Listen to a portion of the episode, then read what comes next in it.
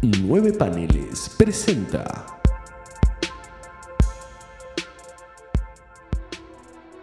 They were the world's strangest and perhaps greatest heroes.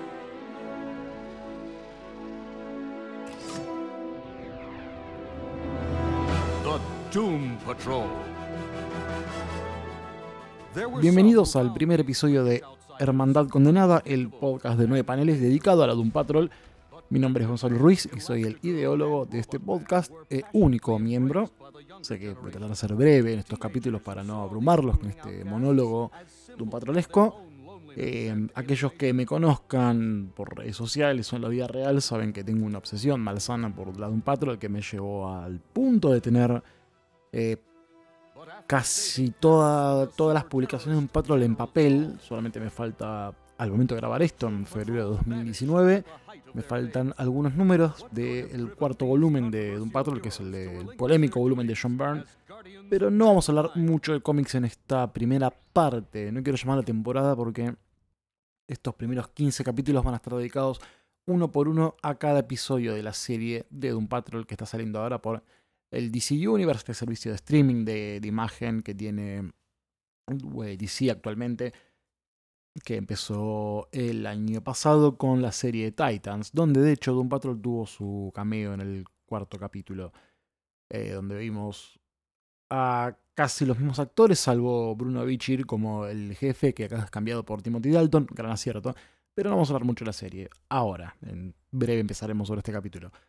Eh, previamente, obviamente, no hay teaser porque esto nació. La idea de este podcast la tenía hace rato, pero nació como necesidad y urgencia después de haber visto el primer episodio, el piloto de la serie de un patrol, lo cual me llevó a acelerar este proceso. Yo en realidad hubiese preferido sacarlo antes del estreno, pero básicamente por la tarea titánica de repasar y releer y leer en algunos casos eh, toda la historia de Doom Patrol, me va a llevar un tiempito largo, que de hecho estoy a mitad de camino de eso, así que la idea es que al llegar a los primeros, terminar los primeros 15 episodios, que son la primera temporada de la serie, poder ya empezar a hablar a calzón quitado sobre los cómics.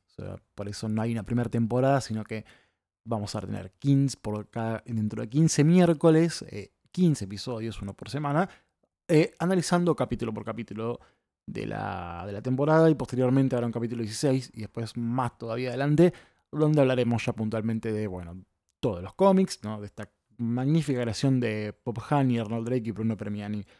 Eh, mi relación con la Doom Patrol, como decía antes, quienes me conocen saben que tengo una obsesión malsana. eh, no es tan longeva, digamos, soy lector de la Doom Patrol a partir del año 2011, si no me equivoco, 2011-2012, que tuvieron un impacto muy grande básicamente porque fueron los primeros cómics que leí cuando volví. Esto lo, conté, lo comenté en el podcast de Nueve Paneles, seguramente en los primeros episodios, donde hablamos de nuestros orígenes como lectores. Yo leía cómics a los 9, 10, 11 años, hasta los 13, 14, que me dejó de interesar, como la mayoría de los adolescentes. Eh, también por una cuestión de necesidad de plata, decidí vender mi pequeña colección para comprarme otras cosas, que en este caso fueron, mi caso fueron CDs, y volví posteriormente cuando un amigo me prestó, entre otras cosas, los DC Premier del número 14 al 16, que incluyen eh, del número 19 de- hasta el número 24 de la serie americana de Doom Patrol de la parte de Grant Morrison. Aquellos que sean lectores saben que la editorial 5 previamente publicó los números de Paul Cooperberg eh, de manera incompleta y después saltó finalmente a editar por la colección DC Premier los primeros números de Grant Morrison. Pero bueno, basta de hablar de mí y es momento de empezar con lo que vimos en este primer episodio. Una aclaración, eh, este episodio va a estar lleno de spoilers de tanto de este capítulo como de los cómics y lleno de subjetividades, así que entren bajo su propio riesgo. Wants the Doom. Esta historia empieza con varios saltos temporales. El primero es en Paraguay, año 1948, donde vemos que el señor Morden entra a la cabaña del Dr. Von Fuchs, también conocido como el señor Martínez, el zapatero del pueblo, que en realidad es un nazi refugiado. Eh, Este doctor, por una no tan módica suma de dinero, ofrece experimentos a las personas que puedan pagar al mismo. Justamente el señor Morden es capaz de pagarlo y tras repetir un mantra, eh, The Mind is the Limit, dentro de una cápsula extraña, es bañado en una luz blanca que también desintegra el cuerpo. Corte a Florida, año 1988, donde conocemos a eh, Robotman en su encarnación humana, que es eh, Cliff Steele, este corredor intrépido de, alta velocidad de autos. Pido mil disculpas, yo la verdad soy una persona cero deportiva, así que puedo decir muchas burradas al respecto. Quien en una carrera descubre que su tercera esposa le es infiel con uno de sus ayudantes y sufre un accidente. A partir de este momento vemos varias escenas cortas donde Cliff está siendo arreglado por el jefe Niles Calder. Obviamente Cliff en este momento no sabe que él está haciendo un robot nosotros sí lo sabemos, aquellos que hayan visto el capítulo y quienes conozcan el personaje de los cómics o de alguna otra adaptación. En estas sucesivas imágenes, mientras el jefe le enseña a hablar al cuerpo de Robotman, este descubre que está en el año 1995 y ahí el jefe le revela que el mundo creyó que Cliff Steele murió efectivamente en el año 88 en ese accidente. Posteriormente, eh, Rita Farr le muestra un espejo donde descubrimos, mejor dicho, vemos que él efectivamente descubre que es un robot. En ese momento hace su entrada eh, Larry Traynor, el hombre negativo, de quien también descubrimos su historia. En California, en 1961, él es un piloto de fuerza aérea, padre de familia, quien em, en un experimento con, con aviones eh, logra atravesar la estratosfera, pero sufre un accidente y en el mismo, o tal vez causado por esto, no, no sabemos todavía, eh, recibe un bombardeo de fuerza negativa. La nave vuelve a tierra, se destruye y Larry Traynor aparece completamente quemado. Esta historia es contada, obviamente, si la vemos a través de flashback, es contada por Larry Traynor a Cliff Steele mientras están afuera tratando de tomar aire. Cuando, bueno, descubrimos graciosamente y también trágicamente que Cliff Steele, obviamente, al ser robot no puede sentir nada. Posteriormente saltamos al año 1955 en el Congo, donde descubrimos el origen de Rita Farr como Elastic Woman, bastante similar al del cómic. Ella es una actriz que mientras filmaba una escena cae de un puente en mal estado y dentro del agua es poseída o atacada por una extraña fuerza cósmica, no, es muy descriptible, vemos una suerte de humito que se le mete por el cuerpo, y al poder ser rescatada vemos como ella se derrite eh, lentamente mientras va caminando y el resto de la cruz de filmación se muestra horrorizado. Durante estos flashbacks vemos como Cliff Steele trata de subir unas escaleras metálicas que están construidas idealmente para que él le aprenda a caminar, y al lograrlo, se dirige a ver al jefe Calder, que le cuenta que tiene necesidad por descubrir, hablar con su familia, mejor dicho, que ellos sepan que en realidad está vivo.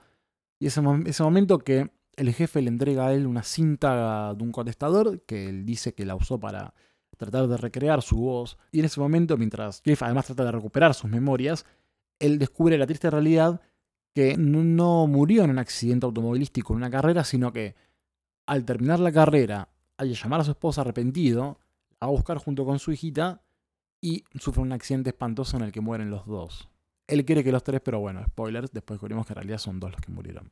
A partir de esta revelación, eh, Robotman entra en una profunda depresión donde saltamos del año 1996 hasta el 2019. Eh, en el medio de todo esto, Cliff Steele trata de superar su depresión armando Scalectrics. Lo vemos en flashbacks bastante breves con el correr del tiempo. Y en este mismo momento, mientras la, esta familia disfuncional de Rita, Larry y Cliff disfrutan de una partida de Scalectrix, conocemos a Crazy Jane. Victor Morden, que es nuestro narrador a lo largo de toda esta historia, nos cuenta que es una esquizofrénica con 64 personalidades, que cada una ellas tiene habilidades propias. La más predominante es Hammerhead, una persona verbalmente muy agresiva, y es así como conoce finalmente a Cliff, que estuvo todos, todos estos años recluido en su habitación. En un momento vemos que Kate Chalice, que es el real nombre de Crazy Jane, está pintando afuera en el exterior con la personalidad de la bella hija del verdugo. En ese momento tiene un contacto más ameno con Cliff, ya que no es una personalidad tan agresiva. Y durante esta charla se larga una lluvia donde Cliff le invita a seguir pintando adentro del cuarto. Es de noche y el jefe anuncia que tienen que salir a una misión. Por tanto, deja a la de un patrol sola por un par de días en la, en la mansión ese momento Alice Jane toma la, iniciativa de algo que todos tienen en mente, que es huir finalmente de la Doom Manor, ya que ellos han pasado toda su vida encerrados, no toda su vida, sino buena parte de esta, desde que sufrieron sus accidentes, dentro de la mansión. Al llegar al pueblo de Cloverton, Ohio, se dividen todos por su lado. Alice Jane y Robotman van a comprar un regalo a la hija de Cliff, eh, Rita Farr va a un bar de los siglos 50 y Larry Traynor entra a una cervecería. Durante estas separaciones vemos qué le pasa a cada uno de ellos. Tanto Crazy Jane como Robotman tienen una discusión muy fuerte en la que Crazy Jane como Hammerhead le insinúa que su hija puede seguir viva. Rita Farr descubre en este bar que hicieron películas porno bajo su nombre en estos años que estuvo recluida y descubrimos que Larry Trainor tiene una homosexualidad oculta. Obviamente estas cosas tienen consecuencias y lo que estamos viendo es cómo Rita Farr al descubrir qué hicieron con, ella al haber desaparecido, eh, empieza a derretirse. La Retrainer siente cómo su fuerza negativa se empieza a escapar y durante la discusión entre Crazy Jane y Robotman se pelean llamando la atención de dos policías. En medio de todo esto, Rita se derrite por completo, convirtiéndose en una masa forma que deambula por las calles en un hermoso homenaje a la película clásica de los años 50, The Blob. La fuerza de la negativa de Larry se escapa y deambula por Cloverton, Ohio, cocinando algunos destrozos, mientras también la masa de Rita logra que ocurran varios disturbios en las calles. En este momento son donde aparecen Crazy Jane y Robotman para tratar de detenerla. Vemos un breve cameo de la personalidad Sam Daddy de Crazy Jane, que es básicamente un que ese tamaño y su cabeza se convierte en un sol que puede largar energía, pero no, no la vemos en acción. Aquellos que hayan leído los cómics de los 80 la, la habrán visto. Robotman es quien toma la iniciativa al destruir parte de la acera de la calle para lograr contener a Rita, quien convertido en una masa completamente deforme le dice quiero volver a casa. Esa noche, posterior a, los incidentes, el jefe vuelve al pueblo y observa un burro blanco. Completamente preocupado, vuelve a la, mansión y, visiblemente enojado, le dice a un patrón que deben irse, ya que hay una amenaza que viene al pueblo. Robotman eh, enfrenta al jefe por haberle mentido por el destino de su hija y esta acusa que lo hizo para protegerlo. En ese momento, eh, todo el mundo se divide en el que Cliff decide enfrentar esta amenaza y el resto huyen. Crazy Jane en ese momento dice volver y acompañar a Cliff a detener esta amenaza, y tanto Larry Trainer como Rita están de acuerdo con lo mismo y vuelven al pueblo, ignorando la negativa por completo que tiene el jefe. En ese momento vuelven y descubrimos que la amenaza que decía el jefe era este burro, que eh, se tira un pedo bastante gigante que forma con el gas la frase The Mine is the Limit. Y ahí descubrimos que en el autobús el jefe se encuentra con Victor Morden, mejor conocido como Mr. Nobody. Mr. Nobody decide divertirse con la Doom Patrol y haciendo un aplauso descubre un vértice gigante que empieza a devorar la ciudad. Con este cliffhanger nos despedimos de la Doom Patrol hasta la semana que viene. Well done, my Doom Patrol. Well done. Si tengo que hablar de manera subjetiva, tengo que decir que el capítulo me gustó bastante. Obviamente tomaron casi todos los elementos de la Doom Patrol de Morrison, de la cual soy bastante, bastante fanático. Creo que la gran mayoría que es fan de Doom Patrol en realidad es fan de la Doom Patrol de Morrison. Esto no lo digo por una cuestión snob, sino porque por motivos editoriales de DC Comics es lo único que tuvo más reediciones. Eh, seguido por, claro, el primer volumen de la Silver Age de mm, Arnold Drake y Bruno Premiani. Sin embargo, la parte de Paul Cooperberg eh, y Rachel Pollack en el volumen 2, John Arcudi en el volumen 3 y John Byrne en el volumen 4, eh, ninguno tuvo reediciones muy continuadas. Solamente el volumen 5 de Kit Giffen, que tuvo 3 TPB, si no me equivoco, pero incluso quedando el running completo porque los últimos cinco números no tuvieron reediciones. Y nada más, el resto del material está, se consigue en issues y nada más. Eh, aquellos que tienen un poco más de suerte y lean español pueden leer parte de lo de Cooper porque no está todo en las ediciones de 5. Y después no hay más. Solamente lo que más es conseguible y, mejor dicho, de mayor acceso, facilidad, de fácil acceso, es lo de Grant Morrison. Y obviamente la serie tiene intenciones de ir por ese lado el hecho de la formación, de la información agregada a Crazy Jane, de que el enemigo sea eh, Mr. Nobody, teniendo enemigos tan clásicos como el General Immortus, la, Hermandad del Mal, eh, Mr. 103, el señor 103, eh, por nombrar los clásicos clásicos de, de la Silver Age o Garwax, el hombre animal, mineral y vegetal. Pero no, quien va a ser nuestro, obviamente, final boss a lo largo de esta temporada es Mr. Nobody, por lo visto, o al menos uno de ellos nos da la intención de que va a ser la amenaza principal. Volviendo a todo esto, estaba diciendo, tengo cosas para criticar, no son tan negativas, sino más algunas dudas y algunas cosas que no me cerraron del todo, que no vienen cerrando desde el capítulo de Titans, pero no, no, es, no alcanza como para denostar. Todo lo contrario, me parece que lo que vi es un 10 por completo. Obviamente como piloto funciona a la perfección, la historia de Don Patrol está bastante bien contada. Eh, Obviamente hay alteraciones muy interesantes, si podemos empezar con eso, por ejemplo, eh, cuando hablamos del experimento de, que sufre Víctor Morden para convertirse en Mr. Nova y está bastante simplificado. Y si me pongo más putilloso, puedo contarle que el doctor es el doctor Brackner y no Von Fax, pero no es nada que altere realmente eh, de manera completamente subjetiva. Son más detalles muy puntuales que puede decir alguien que leyó los cómics. No es nada que realmente afecte, pero en definitiva el experimento es bastante parecido, pero la serie sin embargo no establece por qué motivo, al menos en este capítulo no establece por qué Morden se somete a este experimento. En el cómic, esto es un spoiler del número 26 del segundo volumen, escrito por Grant Morrison y dibujado por Richard Case. Eh, establece, establece, que Victor Morden, que en realidad es un personaje de la Doom Patrol de la Silver Age, cuya primera aparición como Victor Morden fue en la Doom Patrol 86 de marzo del 64, escrita obviamente por Arnold Rick y dibujada obviamente por Bruno Premiani, donde vemos que el señor Morden es un ladrón de, de objetos raros eh, y se une a la Brotherhood of Evil. Eh, Morrison establece que termina desertando de la, de la Brotherhood y siendo amenazado de muerte por The Brain y Messi Malá, quienes son los, los líderes de esta organización. Y es por eso que se somete a este experimento en Paraguay. El dato de Paraguay está establecido, obviamente, en la continuidad de, de Morrison en el número 26. No está establecido un año, pero bueno, al menos Paraguay y el experimento está compartido en estas dos dualidades. Siguiendo un poco analizando las comparativas cómic eh, y serie, eh, celebro muchísimo la recreación casi perfecta de la página 19 del número también 19 de Doom Patrol, del volumen 2, el primer número escrito por Grant Morrison y dibujado por Richard Case, que es la escena en la que, no, perdón, la página 20, la página 20, el número 19, donde es cuando la bella hija del verdugo pinta un cuadro mientras llueve, donde ella dice, My paint is ruined, everything goes wrong, y Cliff le dice, Come out in the rain, salgamos de la lluvia. Pasa tal cual en el cómic, pasa tal cual en la serie. Lo celebro bastante. Son como los cameos más evidentes que podemos ver del cameo. Eh, transposición de la, del cómic a la pantalla son como más evidentes. Hay cambios bastante groseros por el hecho del cambio radical, pero no que sean malos. Sí tengo mis dudas con uno, pero voy a empezar con el que más me gustó, que fue el nuevo cambio que le hicieron a Cliff Steele. Cliff Steele nunca se estableció que tuvo familia, y acá lo vemos como un mujeriego empedernido. Brendan Fraser, gran actor, al menos en este piloto como como Cliff Steele. Eh, vemos que el tipo era un padre de familia, un tanto mujeriego.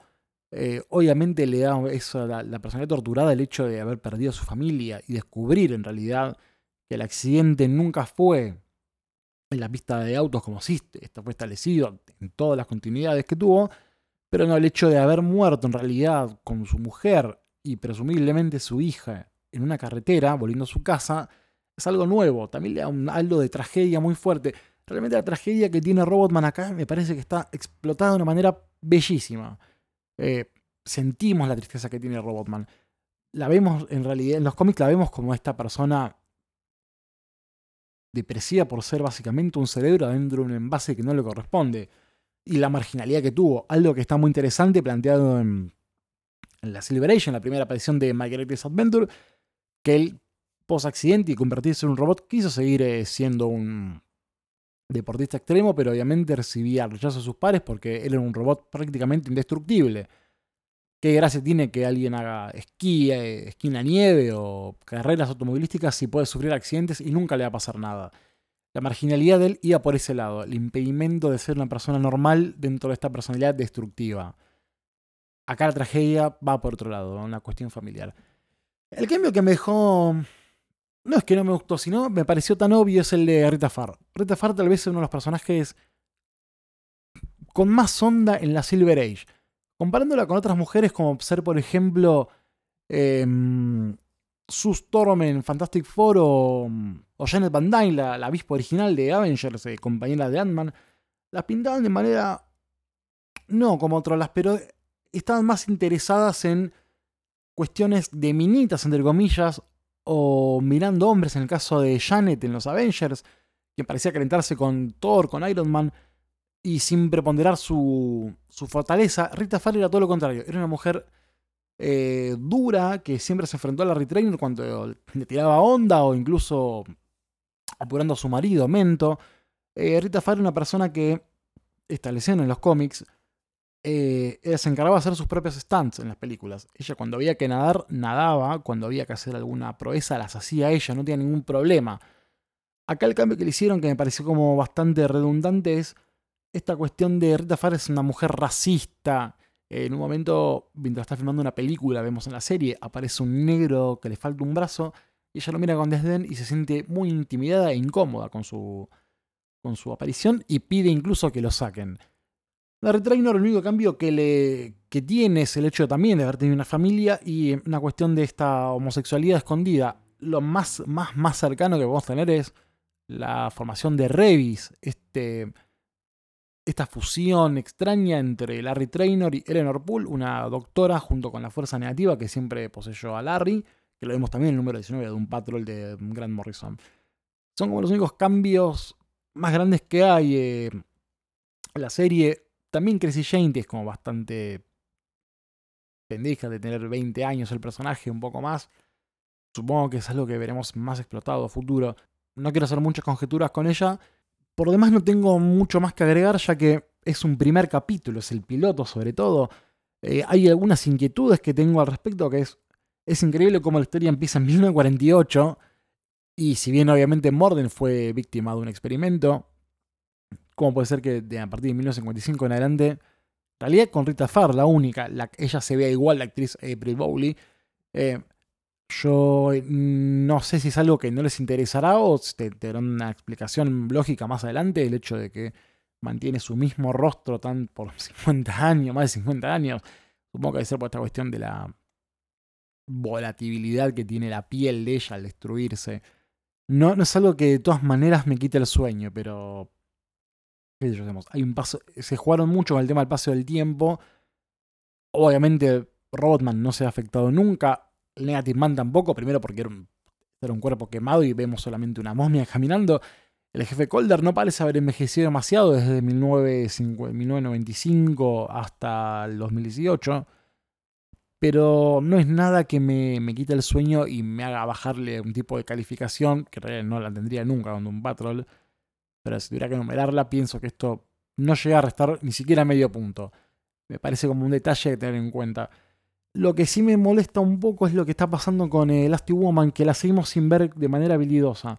Sigue siendo una mujer que se, se derrite cada tanto, tal vez por no mantener eh, la cantidad de calorías necesarias. Esto está explicado en el capítulo de Titans. Me gustaría a futuro poder ver realmente una Rita Farr en su esplendor de poderes y se nota que obviamente no siguen dominando el hecho de que Larry Trainor se le escape la fuerza negativa y no la expulse él como es habitual. El guiño, algo que no fue usado en Grant Morrison, que era cuando Larry Trainor expulsaba su copia negativa. Esta copia tenía solamente 60 segundos para hacer sus proezas y volver rápido al cuerpo, si no, este moría. Una cosa muy silvericiana, preciosa, la verdad, si que tiene que les diga. Me divierte bastante leer esos cómics viejos y ver esas reacciones. Acá no, no parece haber esta sensación de 60 segundos o muerte, pero sí vemos que obviamente no puede controlar su interior negativo. En este capítulo conocimos a la Doom Patrol original, aquella que apareció en el Mighty Adventure 80 de los años 60, con el agregado de Crazy Jane, primer personaje introducido por Grant Morrison en el Doom Patrol 19, también conocemos a nuestro villano, que es Mr. Nobody. Yo tuve una pequeña ilusión cuando el burro se pedorrea y larga una nube, esta nube tóxica aparentemente. Eh, yo esperaba ver The Fog, uno de los miembros de la Hermandad de Dada. Em, el señor Byron Shelley, que es una suerte de masa nube extraña que absorbe cuerpos y también funciona como un traslador para la Hermandad de Dada. Eh, personaje muy interesante, una persona culta que al absorber personas, estas son voces que él tiene en su cabeza todo el tiempo. Era muy, muy gracioso leer los cómics y ver cómo hay dos, tres diálogos en un solo globo, que es básicamente Byron Shelley hablando con su... Mientras trata de hablar, hay otras voces que lo interrumpen y él se cabrea por esto. Eh, obviamente el jefe Night Calder, que no voy a hablar mucho sobre él porque sería hacer spoilers bastante grandes de cosas que podrían pasar en la serie y que pasan en los cómics. Acá hablamos con una actitud muy paternalista, muy propio del jefe Calder de la Silver Age. No es tan una persona fría, analítica como pasa con Morrison. Eh, lo que si este podcast tiene éxito y seguimos al aire, en cierta manera, vamos a hablar más de qué pasa con el jefe y qué pasa con un patrol, sobre todo en Grant Morrison. Por más que decir, no, no hay mucho más para decir, mejor dicho creo que como primer capítulo es bastante alentador. Quedé con ganas de más. Esta tristeza que te genera el hecho de la serie es tener que verla una por uno, semana a semana. Te genera ansiedad, pero bueno. Mm, debo decir que realmente estoy muy expectante a qué puede pasar este viernes a la tarde cuando salga el streaming. Así que seguramente nos veremos dentro, los escucharemos, mejor dicho, en una semana exacta.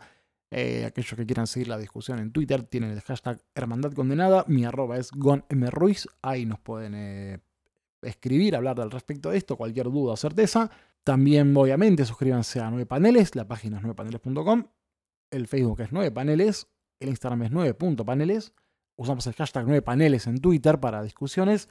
Y bueno, también eh, suscríbanse al podcast de 9 Paneles en anchor.fm. Igual, si van al blog, tienen los links a mano. Y es todo lo que tengo para decir hoy. Nos escucharemos en 7 días donde seguiremos viendo qué pasa en el capítulo número 2 titulado Donkey Patrol.